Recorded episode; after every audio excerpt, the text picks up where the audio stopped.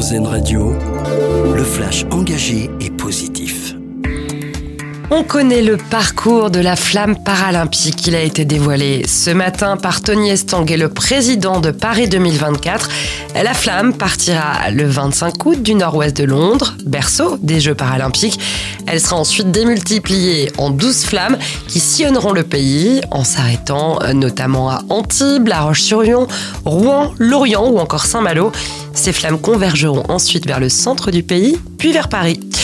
En Israël, l'armée accepte d'observer des pauses de 4 à 6 heures chaque jour dans le nord de la bande de Gaza pour permettre aux civils palestiniens de quitter la zone en proie au combat.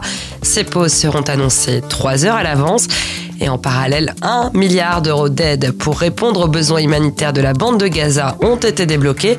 Cette somme a été promise hier par les participants à la conférence organisée à Paris la solidarité face au dérèglement climatique. L'Australie a décidé d'offrir l'asile climatique aux citoyens de Tuvalu. Cet archipel du Pacifique est menacé par la montée des eaux. Nous croyons que le peuple de Tuvalu mérite d'avoir le choix de vivre, d'étudier et de travailler ailleurs, alors que le changement climatique empire. C'est ce qu'ont déclaré dans un communiqué conjoint le Premier ministre australien et son homologue de Tuvalu c'est l'un des films les plus attendus de l'année.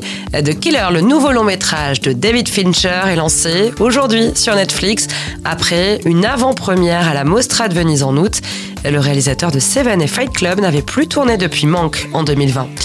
On termine avec notre dossier solution. L'entreprise La Belle Gamelle, installée à Montreuil, en Seine-Saint-Denis, livre chaque jour plus de 1000 repas aux personnes démunies dans toute l'île de France. Ça concerne les centres d'hébergement d'urgence de la région.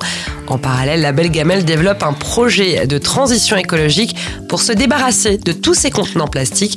Reportage à lire et écouter sur rzn.fr d'écouter le flash engagé et positif d'Airzen Radio. Nous, on choisit le verre à moitié plein.